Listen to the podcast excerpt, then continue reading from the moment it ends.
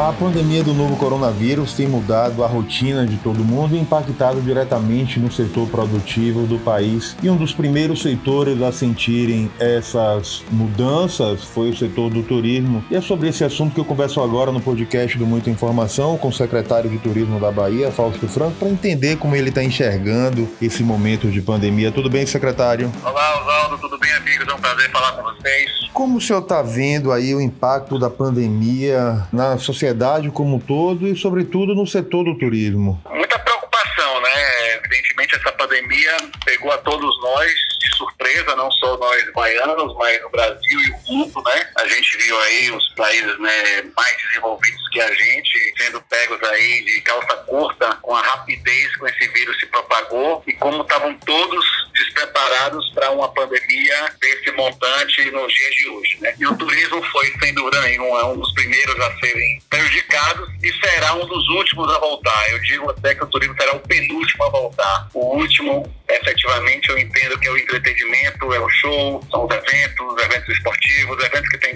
aglomerações. Né? Enquanto não houver uma vacina ou um remédio de forma eficaz, esse aí vai ficar para um segundo momento. E o turismo vai voltar, mas no primeiro momento ele volta, eu estou chamando de turismo regional. Eu não acredito que as pessoas queiram fazer viagens internacionais, nem daqui para fora, nem de fora para cá. E as próprias viagens domésticas de avião também, elas vão demorar um pouco a voltar. As pessoas vão querer fazer viagens de carro, com a família, para lugares pertos, em, em pouco tempo. E a gente, a Bahia, nesse caso, acaba se destacando. É um estado que é o único estado do Brasil que faz fronteira com outro, oito estados. É um estado muito diverso, muito grande, com muitas atividades que não geram aglomeração. E vai ser a oportunidade das pessoas, muitos dos baianos, que hoje representam 50% do fluxo turista pré-pandemia, já são de baianos. Então, nós estamos focando aí nessa retomada e nessa busca de aumentar esses, esses números de baianos e de estados que nos avizinham como forma de público que vai começar a retomar isso de forma lenta e gradual. Mas o mais importante é, do que essa, essa busca de, desses turistas, Oswaldo, será a preocupação a divulgação da preocupação saúde. Pessoas só vão querer viajar se tiverem certeza de que aquele local está tendo todos os cuidados para com essas novas políticas sanitárias já estão sendo empregadas aí em todos os lugares. E para isso, para facilitar a dinâmica, né, nós estamos aí criando, via até o Ministério do Turismo, que é um selo nacional que será distribuído e, e chancelado pela Secretaria de Turismo do Estado, junto com a Secretaria de Saúde e os municípios, que as pessoas vão ter certeza de que aquele, aquele local está tendo toda a precaução para esse novo normal.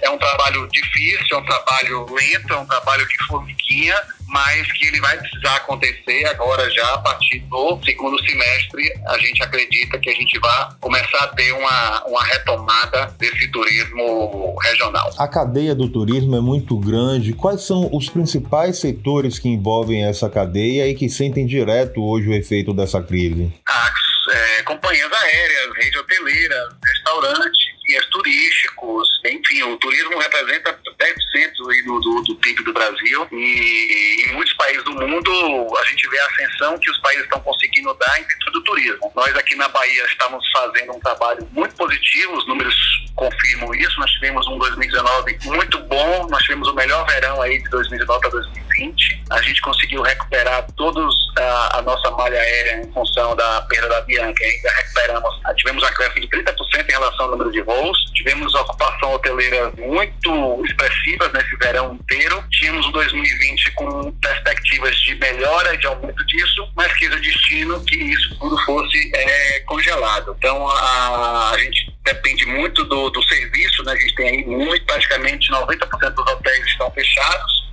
Hotéis que ainda funcionam são hotéis que têm hóspedes é, anuais, são empresas como companhias aéreas, algumas coisas que, que têm contratos a longo, de longo prazo, que fizeram esses hotéis não fechar, mas a cadeia produtiva toda ela está parada e o que nós, o que muito nos preocupa é que para os senhores e senhoras terem uma ideia, de 100% dos impostos que nós pagamos, 80% é destinado ao governo federal. O governo federal tem o poder quiser, de até fabricar dinheiro literalmente. Só que o ministro da Economia, ele vem da chamada Escola de Chicago, é uma escola que não permite que o Estado intervenha na economia. Só que o que mais nós precisamos hoje é justamente desse fôlego. E a gente não percebe nenhum tipo de ação efetiva da, do governo federal para essa retomada. E é impossível desassociar a economia de saúde. Os dois estão juntos, os dois convivem juntos. Só que se não houver da parte do uma ajuda substancial, essa retomada será muito cruel, muito mais cruel para nós do que em outros países. Veja aí o exemplo da Alemanha, que o governo entrou de forma efetiva, ajudando as empresas e, não, e a comunidade, e até os próprios Estados Unidos, que também tem uma política né, de não intervenção do Estado, está fazendo isso. E a gente não percebe aqui no Brasil algo efetivo para o setor, e isso tem deixado bastante preocupados com os desdobramentos disso, já que as demissões estão ocorrendo de forma avassaladora e o turismo seria uma forma de, dessa economia retomar de forma mais rápida, né? Porque a chamada indústria sem chaminé, mas sem esse apoio, se ele não vier, as coisas serão muito mais complicadas de voltarem ao normal. É possível falar em números? A gente já tem uma estimativa aí, o, o impacto dessa crise sobre o, o setor produtivo, sobre a cadeia do turismo? Ou é difícil ainda a gente quantificar o impacto financeiro nessa cadeia? Ainda é difícil, nós estamos aí lutando agora junto ao Congresso Nacional para a renovação da MP que preserva os empregos então, se essa MP passar, é um cenário, se essa MP não passar, é um outro cenário. Então, fechar os números nesse momento ainda é embrionário. Mas as pesquisas que a gente tem recebido, as informações que a gente tem buscado, mostram que vai demorar aí pelo menos dois anos a três para a gente voltar a ter os mesmos níveis do que tínhamos na pré-pandemia. É algo é, único, sem precedentes na nossa história moderna e que está sendo muito difícil, não só para os gestores públicos, mas também para toda a iniciativa privada lidar com essa situação, até porque o vírus chegou numa velocidade muito avassaladora e não houve tempo de um melhor preparo para com essa crise. O senhor falou de algumas ações que têm que ser tomadas junto ao governo federal, mas como o governo da Bahia planeja a retomada do turismo? Existe um plano sendo elaborado? Existe algum apoio, algum suporte dado especificamente às prefeituras que têm cidades como polos de desenvolvimento do turismo? Sem dúvida, já estamos trabalhando nisso, mas a prioridade do governo ainda, do governador Rui Costa, é em relação à saúde, é em relação a leitos de hospitais, a respiradores, a compra de equipamentos, que ainda é uma dificuldade em função da dificuldade de só a China ter esse tipo de material, e a gente hoje tem uma dificuldade de compra e de logística para trazer isso, a gente tem se esforçado junto, a própria Secretaria de Turismo do Estado tem trabalhado em conjunto com a Secretaria de Saúde para que a gente consiga viabilizar essa, essa, essa logística, e só a partir da queda do número de casos é que o governador vai, de forma efetiva, trabalhar para a retomada da economia e os investimentos para o setor. Na paralela, nós estamos criando aí esse, esse manual de procedimentos, estamos aí fazendo mu muitos cursos né, online, porque é importante que é, não só a mão de obra, só a, a, os garçons, recepcionistas, mas os donos de hotéis, de restaurantes, e os guias, eles todos têm que estar conscientes do que é que vai prevalecer a partir de agora. Então existem muitas dúvidas naturais,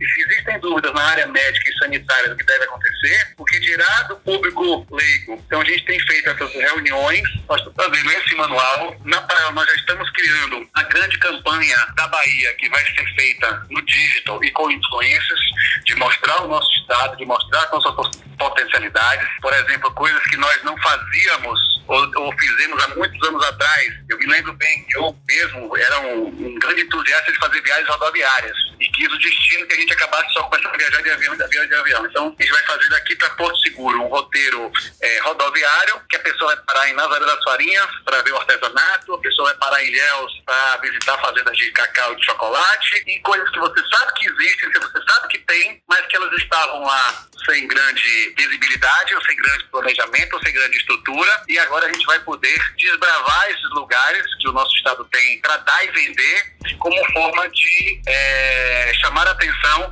para os turistas que vão fazer essas viagens que a gente entende que são as chamadas viagens regionais. A Bahia tem polos turísticos muito bem definidos. Quais o senhor elencaria como prioritários e que tem destaque realmente até para poder atrair a, a população do próprio estado e a população dos oito estados que fazem vizinhança com a Bahia? A gente tem aí, né, é, muito é uma pergunta muito, muito gostosa de responder, porque de fato o estado tem uma infinidade de potenciais. Mas eu destaco que a gente, além de ter né, o nosso maior litoral do Brasil, São Luís tem de costa, temos duas baías belíssimas, super navegáveis, a Baía de Canamuba e Todos os Santos, inclusive que a gente está fazendo vários investimentos na área náutica em função do ProDetur, que é um convênio junto com o Banco Interamericano de Desenvolvimento, que essas obras estão sendo tocadas, dentre todos os a pandemia exige, mas eu destacaria aí, a gente tem a região da Chapada Diamantina, com esse contato com a natureza, ecoturismo, nós temos a região vínica lá de Casa Nova, Juazeiro e a própria Chapada, nós temos os cânions do São Francisco, nós temos as fazendas de cacau, é, chocolate na região de Ilhéus, nós temos as cachoeiras belíssimas na região oeste, lá de Cocos, de São Desidério. Enfim, a gente tem tanta coisa para explorar e que às vezes a gente acaba passando batido, que eu acho que é o momento dessa integração, né? Nós temos 136 municípios com viés turísticos e é mais do que nunca estamos muito próximos deles aí, fazendo reuniões é, setoriais com cada Câmara Técnica, com as associações de classe, porque é, a união todos, município, Estado, governo federal, empresariado, a sociedade civil, unida é que vai fazer com que essa crise termine ou diminua de forma mais rápida. Eu acho que, atualmente, as coisas vão ser muito mais difíceis de, de acontecer e a gente precisa ter essa consciência de todos para que a gente possa retomar setor que é tão importante para a nossa economia, importante gerador de emprego e de renda, que é o turismo, mas não de forma individual e isolada. Eu acho que nesse momento, mais do que nunca, são mais esforços para a gente conseguir sair dessa de forma menos traumática.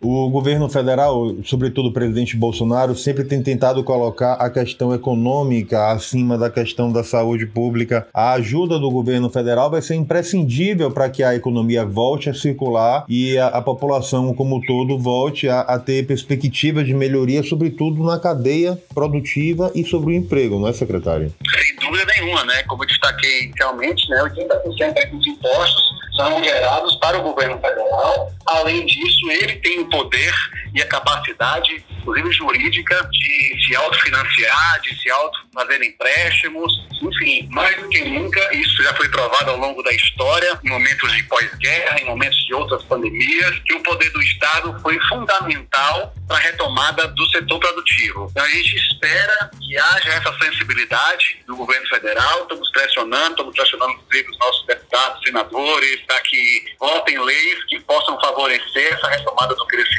o quanto antes, para que a gente possa ter uma sobrevida e uma recuperação melhor. E a gente tem, na parte do governo da Bahia, feito tudo o que é possível, dentro das nossas possibilidades, para que essa retomada seja, aconteça de forma muito segura e que a gente tenha segura a ansiedade, para que a gente não tenha que muitos chamam da segunda onda ou a nova onda do vírus, aí sim isso acontecendo a quebra de confiança para com o público passa a ser muito maior. Então, prudência nesse momento é o melhor caminho para que a gente possa reabrir as coisas da melhor forma possível com a segurança sanitária que esse novo mundo nos obriga a fazer a partir de agora. Secretário, para finalizar, que mensagem, que recado o senhor daria para as pessoas que estão diretamente envolvidas aí com o mercado do turismo e a própria população que é, se vê no isolamento social e numa situação, numa condição de isolamento que não é possível fazer nada além de aguardar e manter a esperança e a fé nesse período?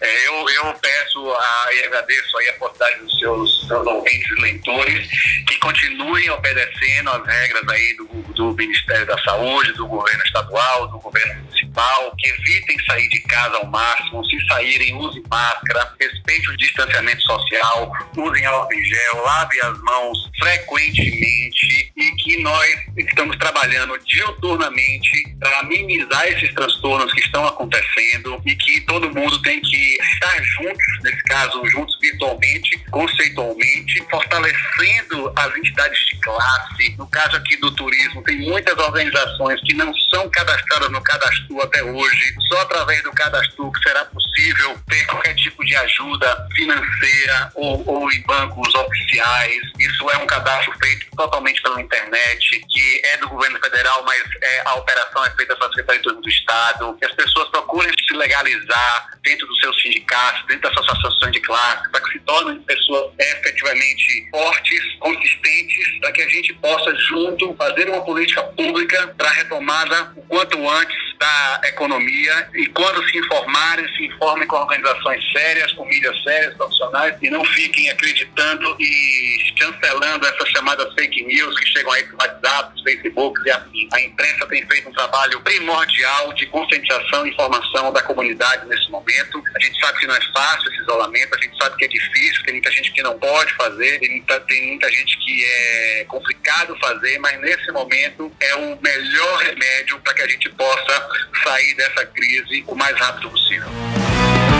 Siga a gente nas nossas redes sociais e até o próximo podcast.